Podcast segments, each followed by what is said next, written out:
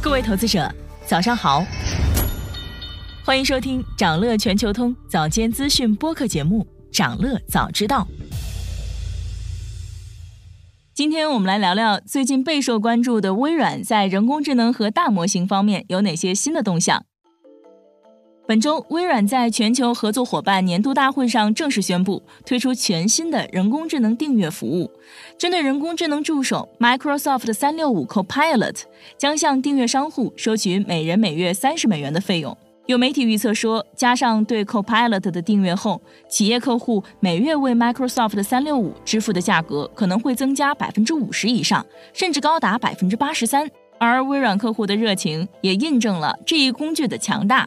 微软在五月份已将 Microsoft 三六五 Copilot 付费的早期访问计划扩大到全球六百家企业客户，其中包括了毕马威会计师事务所和阿联酋国家开发银行等等。事实上，微软现在确定的每个用户每月三十美元的定价，一年就是三百六十美元，比市场预期的高出了百分之二百六。换句话说，这背后的出发点其实是微软认为企业愿意为了 AI 功能支付更高的费用。分析认为，微软 Office 三六五面向 B 端提价后，还能在 AI 功能上收费成功，验证了 AI 对办公软件价值提升的明显作用，也证实了 AI 加办公商业化是可行的。他们有效地提高了办公软件产品每个用户的客单价。将来 AI 在办公软件方向还有更多成长空间，商业模式可以进一步突破。华尔街的分析师指出，现在三六五 Copilot 的各个不同版本涨价幅度在百分之五十三到百分之二百四之间。这不仅是进一步推动新订阅的方式，也是将更多用户转移到人均价格更高的 Office 的方式。这一次宣布的定价将拓展微软云计算在人工智能市场的机会，对公司来说是利好。微软最快可能在二零二五年将云计算年收入提高百分之二十。除了发布全新的办公软件订阅服务，微软本周还跟 Meta 联手发布了开源人工智能模型的可商用版本 Llama 2，主动提供 OpenAI 和谷歌模型的平替产品。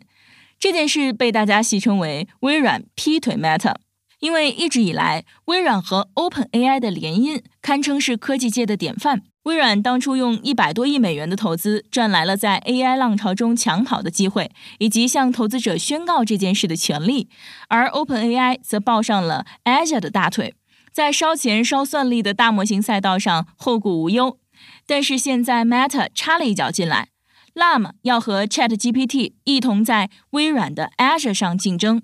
对此，微软的说法是将 Llama 2大语言模型集成在 Windows 里，将推动 Windows 成为构建私人定制生成式人工智能体验的最佳开发平台。业内人士认为，如果像 Llama 这样复杂的模型尽可能广泛的提供给企业免费使用，很可能将颠覆之前 OpenAI 在人工智能软件市场上建立起来的主导地位。而且目前的情况更为复杂，因为 Meta 还与高通联合宣布说，Llama 2将能够在高通的芯片上运行。这样一来，市场上英伟达、AMD 处理器对 AI 产业的垄断也将被打破。分析指出，开源模式的任何渐进式改进都会蚕食闭源模式的市场份额，因为可以用更低的成本运行它们，而且依赖性更小。微软和 Meta 的这笔交易对微软来说意义重大。说明这家科技巨头正在大力支持非 OpenAI 开发的人工智能语言模型，而微软和 Meta 这两大科技巨头的强强联手，可能改变生成式人工智能的发展格局。想了解更多新鲜资讯，与牛人探讨投资干货，现在就点击节目 Show Notes 中的链接，进入掌乐全球通 App。以上就是今天掌乐全球通、掌乐早知道的全部内容，期待为你带来醒目的一天。祝您在投资中有所斩获，我们明早再见。